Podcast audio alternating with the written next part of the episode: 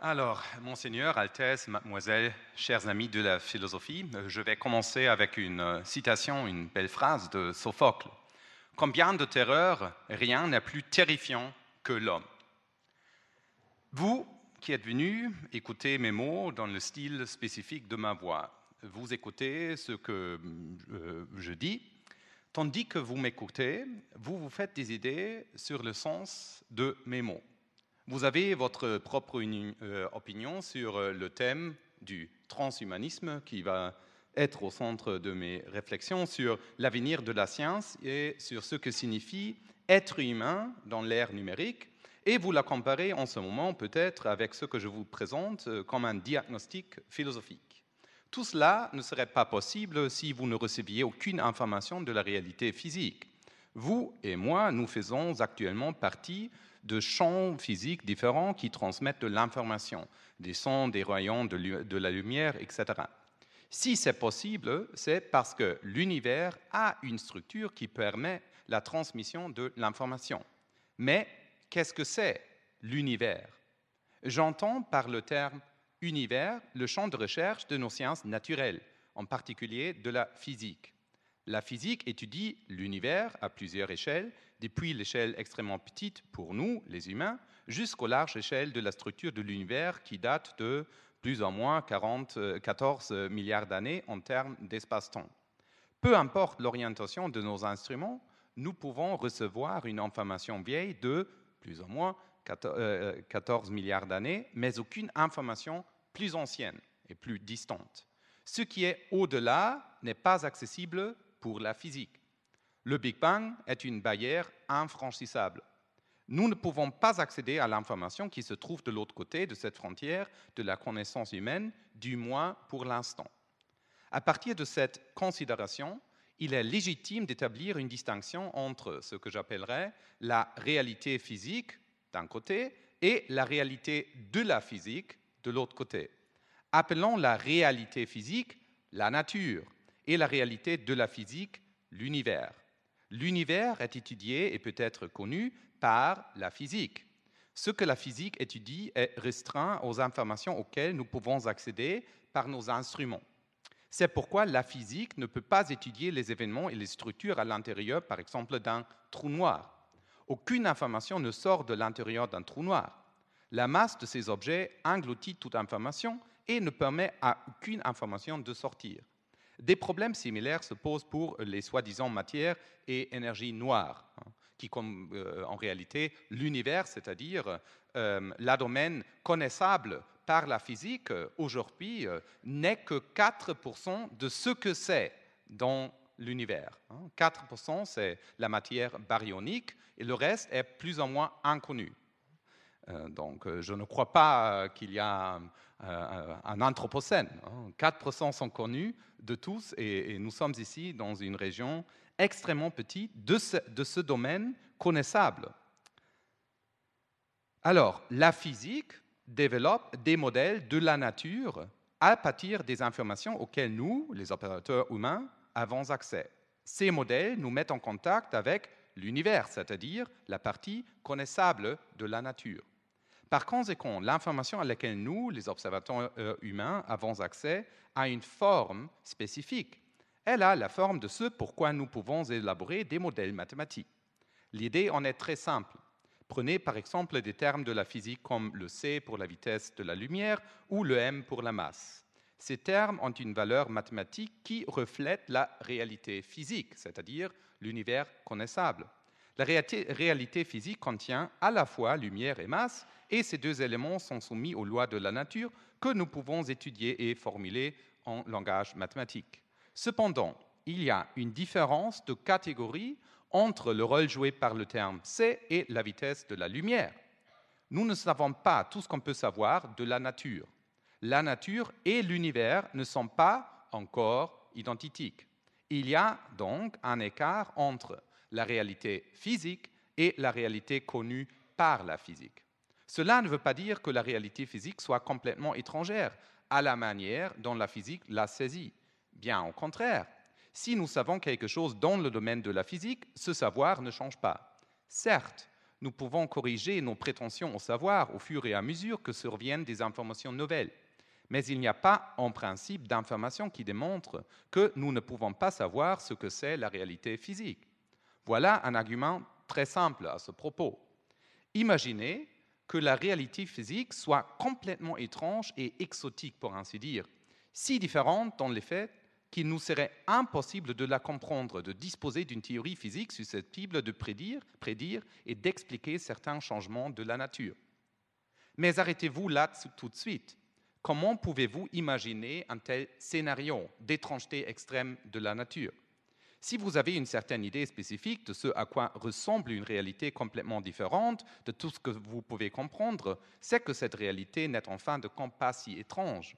Pour l'instant, vous pouvez au moins en savoir une idée très générale. Cela signifie qu'il existe une limite claire concernant le niveau de différence entre la réalité physique et l'univers tel que nous le connaissons. Nous pouvons appeler le résultat de cette pensée le principe d'intelligibilité. Il signifie que la réalité physique n'est pas complètement étrangère aux hommes qui pensent et qui connaissent. Même si la nature n'a pas, pas, été créée pour servir d'habitation à l'homme, comme nous le savons maintenant grâce à la physique, la nature n'est pas étrangère à l'homme au point que nous ne puissions pas la comprendre. Cela découle du simple fait de savoir qu'elle n'a pas été créée pour nous, car nous ne pouvons le savoir qu'en sachant ce que c'est la nature. C'est une version de ce que l'on appelle le principe anthropique. La nature est accessible aux hommes car nous évoluons en elle en tant qu'êtres connaissants doués de capacités mentales et sensorielles qui nous rendent la nature cognitivement disponible, hein, en part, c'est-à-dire, c'est-à-dire en tant qu'univers. Sur cette base, la physique moderne élabore une image. Cette image repose sur l'idée que l'information est une caractéristique fondamentale de l'univers. Et voilà, ça c'est l'origine de la numérisation. La nature est un système d'information dérivé des modèles de la nature que nous créons. Ces modèles ont une structure logique et mathématique. C'est ici que la récente révolution euh, numérique entre en scène. Les modèles mathématiques ont une structure que nous pouvons reconstruire en termes d'algorithmes. Un algorithme est une règle qui nous aide à résoudre pas à pas des problèmes d'une manière plus économique, c'est-à-dire plus rapidement et avec moins de fautes. Ma calculatrice, par exemple, est bien plus euh, performante que moi-même dans le calcul des nombres, car elle utilise des algorithmes sans utiliser une pensée en plus. Songez à une règle simple comme celle-ci. Nous pouvons additionner 2 et 2 et en déduire le résultat 4. Si nous additionnons 2 et 3, nous pouvons le penser comme 4 plus 1, donc 5. On peut transformer cela en un algorithme qui calcule 2 et 3, 2 et, 4, 2 et 5, etc., en additionnant simplement toujours 1 au résultat atteint par l'addition de 2 et 2. Un autre exemple plus commun d'un algorithme est notre comportement automatique le matin.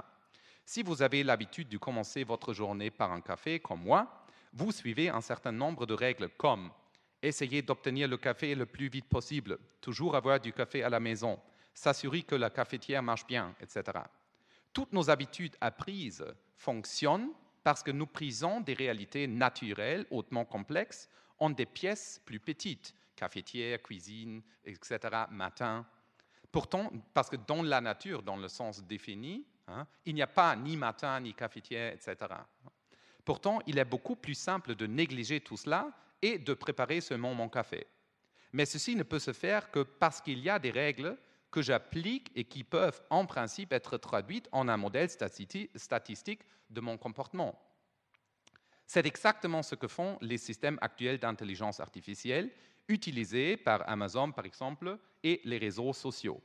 Ils traduisent des règles du monde réel en algorithmes qui ont une forme mathématique. Ils lisent notre comportement dans le langage des mathématiques et de la logique. Il s'appuie sur l'évolution de la physique moderne, qui a commencé lorsque la physique, dans la modernité précoce, avait reconnu que la nature telle qu'elle est est, comme on dit, écrite dans le langage des mathématiques. Les équations peuvent prédire des événements dans l'univers. Ce pouvoir de prédiction de la physique est au fond de la technologie moderne. Sans, par exemple, la mécanique quantique, il n'y aurait pas de système de navigation, pas d'Internet, etc. C'est dans ce cadre que se déploie l'idée d'une métaphysique Hein, maintenant entre la philosophie. Métaphysique et physique ne sont jamais identiques. C'est la définition du projet de métaphysique que nous héritons d'Aristote. Bien qu'il n'eût pas encore utilisé le mot métaphysique, il avait déjà clairement l'idée d'une théorie qui étudie les objets au-delà de ce que la physique peut nous dire de la réalité. La métaphysique commence là où s'arrête la physique. Chaque époque de l'histoire humaine a eu sa propre métaphysique. Aujourd'hui, il y a une métaphysique globale, c'est-à-dire la métaphysique de la globalisation. Cette métaphysique est la force motrice de la révolution numérique. Comme je l'ai dit, elle commence là où la physique se termine. La limite de la, physique est la frontière mouvante qui sépare ce que nous connaissons pas encore de la nature de l'univers de la façon dont nous le connaissons. La nature, je répète, la réalité physique, et l'univers, les parties connues de la réalité physique qui constituent la réalité de la physique, ne sont pas identiques. En fait, ils ne seront jamais identiques car, il y a des faits physiques que nous ne trouverons jamais et nous ne pouvons pas non plus changer le fait qu'il y a des parties de la nature que nous ne pouvons pas étudier car ils sont isolés de nous, ce qui est l'une de ces prétendues hypothèses du multivers.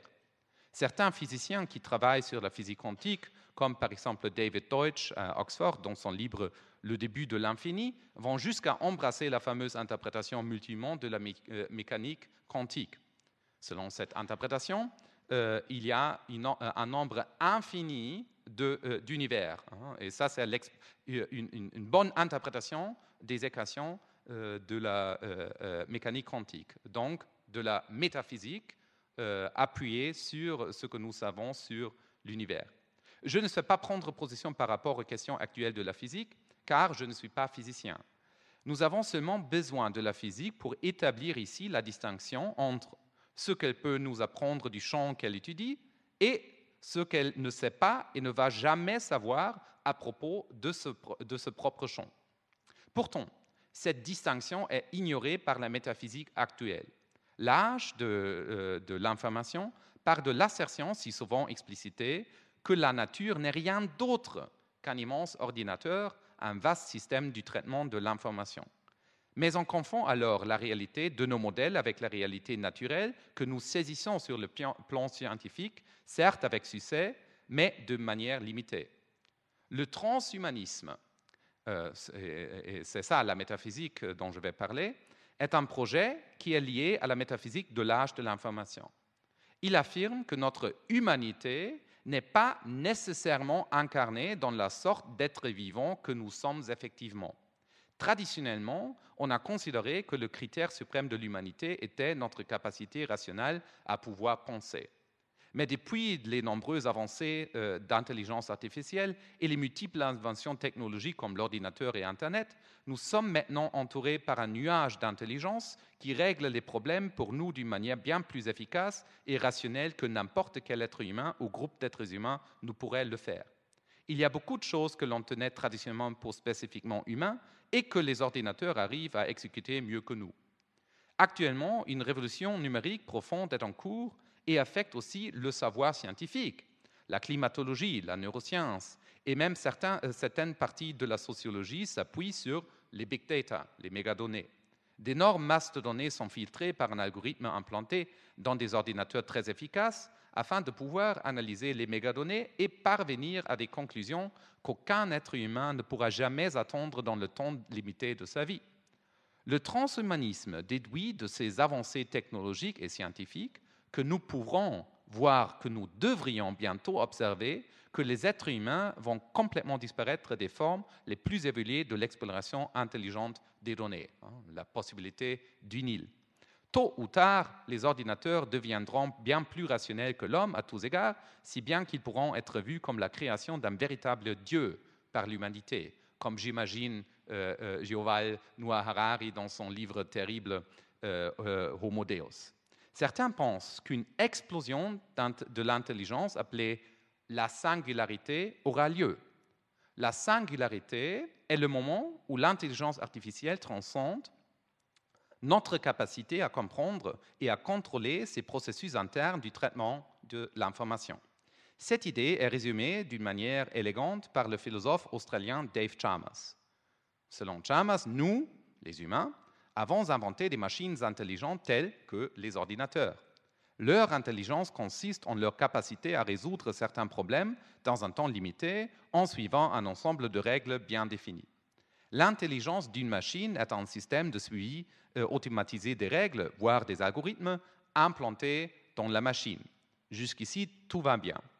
Ensuite, Chalmers imagine un moment où nous aurions programmé une machine dont le travail serait, d'inventer des machines. Tout comme les programmes récents d'échecs jouent mieux que tout homme, une machine qui conçoit des machines peut, de façon hypothétique, être meilleure que nous en ce qui concerne la conception des machines. Ce qui implique qu'une telle machine pourrait, en principe, construire une machine qui serait plus intelligent, euh, intelligent que tous les hommes. Cette machine, de son côté, irait ensuite inventer une machine encore plus intelligente, etc. Cette spirale pourrait continuer au-delà d'un certain point que nous, les pauvres penseurs humains illimités, ne pourrions plus reconstituer. C'est là l'idée de la singularité, une percée ultime de l'intelligence artificielle, de sorte qu'il est possible d'établir qu'une machine surintelligente pourrait tout simplement éradiquer toute vie euh, euh, biologique sur Terre ou bien la soumettre à ses intérêts dans une cyberdictature ultime et éternelle, hein, encore pire que euh, la Chine. Bien sûr, le transhumanisme n'est pas forcément un mouvement nihiliste qui affirme la possibilité d'une surintelligence malveillante et qui veut que les hommes soient remplacés par les futurs dieux de silicone, même si ça se vend bien dans le Silicon Valley, cette fantaisie. Il y a aussi tout un courant d'intelligence artificielle bienveillante qui embrasse le progrès technologique, mais espère une relation plus harmonieuse entre une intelligence supérieure et l'être humain. Quoi qu'il en soit, je vais maintenant défendre que tout cela est fondamentalement erroné d'un point de vue philosophique. Les arguments présentés en faveur d'une possibilité de principe qui sous-tend le transhumanisme sont tous irrécupérables d'un point de vue philosophique. Mais on ne peut le voir qu'à la lumière d'une conception nouvelle de l'humanisme fondée sur une notion plus exacte de l'être humain. Donc, deuxième partie, la nature humaine. Dans des livres récents, euh, surtout euh, dans Pourquoi je ne suis pas mon cerveau et néo-existentialisme, j'ai plaidé pour une nouvelle conception de l'humanisme. Dans ce contexte, j'ai recours à une pensée cruciale qui vient de la tradition de l'existentialisme, surtout Sartre. Cette ligne de pensée est bien évidemment plus ancienne et revient finalement à l'Antiquité grecque. Selon cette pensée, les êtres humains sont essentiellement impliqués dans l'activité de répondre à la question de ce qu'est l'être humain. C'est pourquoi vous êtes ici à m'écouter. Même au niveau de la vie quotidienne, nous apportons des réponses à cette question et nous conduisons notre vie selon ces réponses. Par exemple, si vous croyez qu'être humain signifie posséder une âme immortelle, tenue responsable de ses désirs, de ses intentions et de ses actes par un Dieu transcendant qui a implanté une loi divine dans votre âme, vous allez agir en conséquence. Vous allez peut-être à la messe, à la synagogue, euh, etc. Vous essayez peut-être de convertir des gens, vous priez, bref, vous faites tout ce qu'une âme immortelle doit faire. Par contre, si vous croyez que les êtres humains font entièrement partie du royaume des animaux, vous pouvez vous concevoir, par exemple, comme un primate sophistiqué, un singe avec un passeport et un ordinateur, etc. Appelons ces deux attitudes de caricature l'attitude religieuse et l'attitude scientifique moderne, c'est-à-dire l'attitude religieuse moderne et l'attitude scientifique moderne. De nos jours, nous avons encore un troisième candidat, ce que j'appellerai euh, l'attitude scientifique postmoderne. Il est défendu par les transhumanistes qui croient que nous sommes, en fin de compte, des logiciels implantés dans du matériel informatique biologique, le wetware, le matériel liquide de nos cerveaux, mais qui pourra être implanté dans un meilleur matériel, que ce soit dans un avenir proche ou lointain. L'attitude moderne n'a aucun désir d'immortalité. L'attitude postmoderne envisage une version technologique de l'immortalité. Quoi qu'il en soit, ces attitudes de caricature ont en commun l'argument que les hommes devraient faire certaines choses et en éviter d'autres, car ils ont une conception normative de ce à quoi devrait ressembler l'homme. Ils déduisent cette conception normative de l'homme à partir de leur anthropologie, c'est-à-dire de leur réponse à la question de savoir ce qu'est l'homme. L'argumentation du néo-existentialisme monte à un niveau plus haut. Au lieu d'essayer de répondre à la question de ce qu'est l'être humain en se décidant entre les options proposées, Ai-je une âme immortelle? Suis-je un ensemble de neurones? Suis-je un logiciel installé dans un cerveau Etc. Il tient compte du fait que toutes les réponses ont quelque chose en commun. Elles essaient toutes de faire une distinction entre l'être humain, les autres êtres vivants et la nature inanimée. Ce qui veut dire que toute réponse à la question de ce qu'est l'être humain présuppose que nous soyons intéressés à trouver une place pour l'être humain qui ne l'identifie pas uniquement aux choses de l'univers et qui ne supprime pas non plus la distinction évidente entre les hommes et les autres êtres vivants. Dans ce contexte, il est clair que nous sommes une sorte de surintelligence pour les autres animaux. C'est pourquoi nous sommes si dangereux pour bien des espèces. Les autres animaux n'ont aucune idée de ce que nous sommes. Aucun lion ne comprend que nous le dominons avec nos armes et notre technologie supérieure. Aucun autre primate n'a la moindre notion du fait qu'il y a des nations humaines différentes sur cette planète avec un budget militaire ou une histoire de l'art local. En outre, pour autant que nous le savons, aucun autre animal ne s'intéresse à ce que cela signifie d'être cet animal par opposition à un autre animal. Les dauphins ou les requins n'auraient pas de crise existentielle s'ils apprenaient que manger du poisson ou de la viande pourrait être immoral. Les hommes, pourtant, peuvent devenir végétariens s'ils apprennent que nous agissons, euh, avec cruauté en abattant euh, des animaux pour notre plaisir gastronomique. De même, aucun éléphant n'a jamais été impressionné par l'extension de l'univers ou ne s'est jamais demandé si la vie de l'éléphant avait un sens profond. C'est pourquoi aucun être vivant n'a ni art, ni religion, ni science, sauf nous. Je ne le dis pas pour déprécier nos, compagnons, les autres animaux de cette planète. Le fait que nous soyons bien plus intelligents que tout autre animal ne veut pas dire que nous sommes meilleurs au sens éthique du terme. La supériorité morale est, tout un autre sujet, car nous, les hommes, sommes en train de détruire les conditions de survie de notre propre espèce et peut-être de toute la vie sur Terre à cause de notre intelligence spectaculaire que nous avons utilisée pour comprendre ce qu'il se passe réellement autour de nous dans l'univers. Hein. Euh, et nous savons que, par exemple, le président des États-Unis est même un génie, donc nous avons un problème avec l'intelligence. L'élément central de ce raisonnement, c'est que l'être humain est essentiellement un être qui conduit sa vie à la lumière d'une conception de ce que c'est que de l'être, un être humain notre conception de ce que nous sommes ou de, qui nous sommes en tant qu'être humain transforme en profondeur ce que nous sommes. Rappelez-vous les trois grandes catégories d'attitudes que j'ai mentionnées précédemment, le religieux, le scientifique moderne et le scientifique postmoderne. Une personne religieuse est profondément transformée par ses croyances par rapport à elle-même en tant qu'être humain, et il en va de même pour le scientifique moderne et postmoderne. Moi, par exemple, je n'ai jamais cru que j'avais une âme immortelle, c'est dommage. Mais je ne crois pas non plus en la vision du monde de la science moderne, ni à son cousin postmoderne. Concrètement, cela signifie que j'ai une attitude très différente à l'égard du passage du temps, du fait de vieillir, du sens de la vie, de la politique, etc., par rapport à l'attitude que voudrait adopter une personne religieuse qui croit littéralement avoir une vie après la vie, ce qui est un peu paradoxal. Au lieu de croire en une histoire standardisée, je, nous recommande de changer encore plus radicalement d'attitude euh, afin d'aboutir euh, à une position que j'appelle le néo-existentialisme. Le néo-existentialisme soutient que l'être humain consiste en ses réponses à la question de ce qu'est l'être humain. Chaque personne a donc une anthropologie personnelle. Nos anthropologies se recoupent et c'est pour cela que nous pouvons former des groupes. Retenez que le néo-existentialisme ne choisit pas une anthropologie donnée afin de la privilégier sur une autre. Il regarde plutôt ce que tous les êtres humains partagent en tant qu'êtres humains. Appelons les façons standardisées de nous concevoir nous-mêmes comme des êtres humains des anthropologies de premier ordre. Il y a plein plus d'anthropologies de, premier ordre que celles que nous, euh, que nous venons d'évoquer. Mais toutes les anthropologies de premier ordre souffrent fondamentalement du même problème Chacune est en opposition avec toutes les autres. Il y a un sérieux et même dangereux désaccord entre les anthropologies de premier ordre. En fait, elles entretiennent euh, euh, une guerre interminable.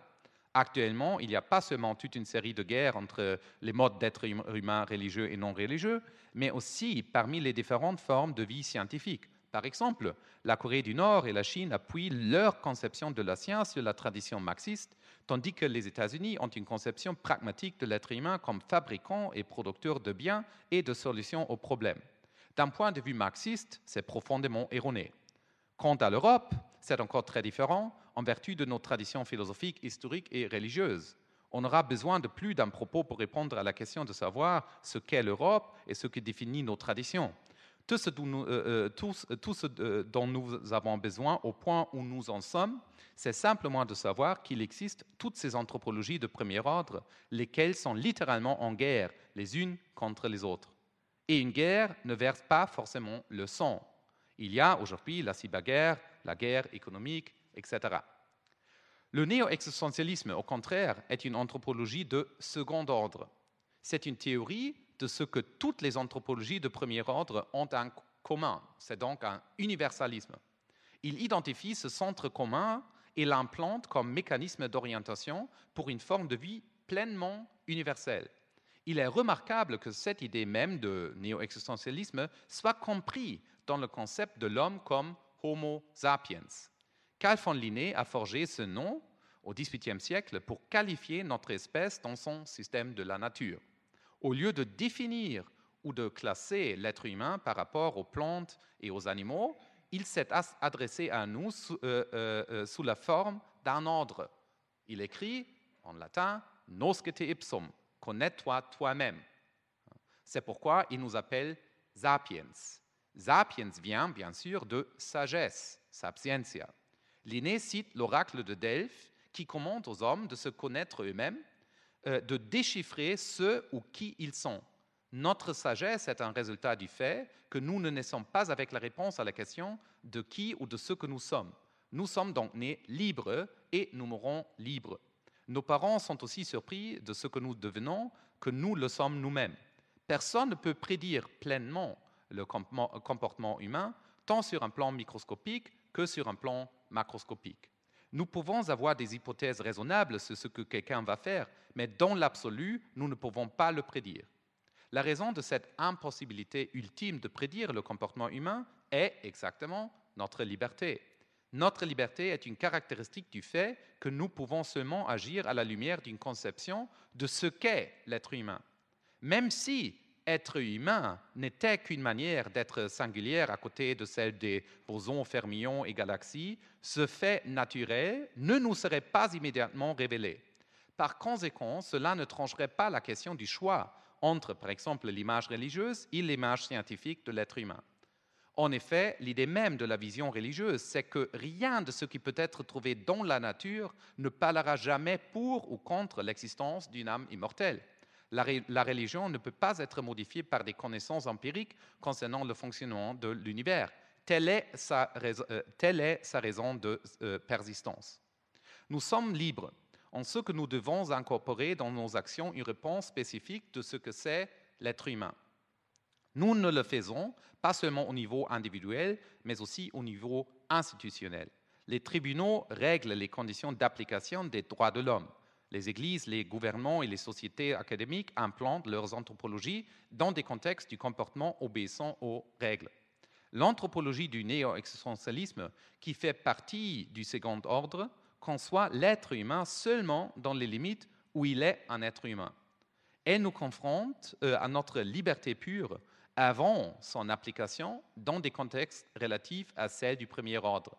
Mais cela signifie qu'elle intervient dans la réalité de l'anthropologie de premier ordre en proposant une autre manière de nous concevoir nous-mêmes. Au lieu de nous donner le contenu de la norme suprême du comportement humain, elle nous préconise simplement de mener une vie qui contribue à la réalisation de la liberté. Le néo-existentialisme est un humanisme radical qui défend l'importance d'éviter tout schéma métaphysique de l'être humain qui s'attribue une nature, soit sous la forme d'une nature religieuse transcendance, soit sous la forme d'une nature scientifique moderne ou postmoderne. Merci pour votre attention.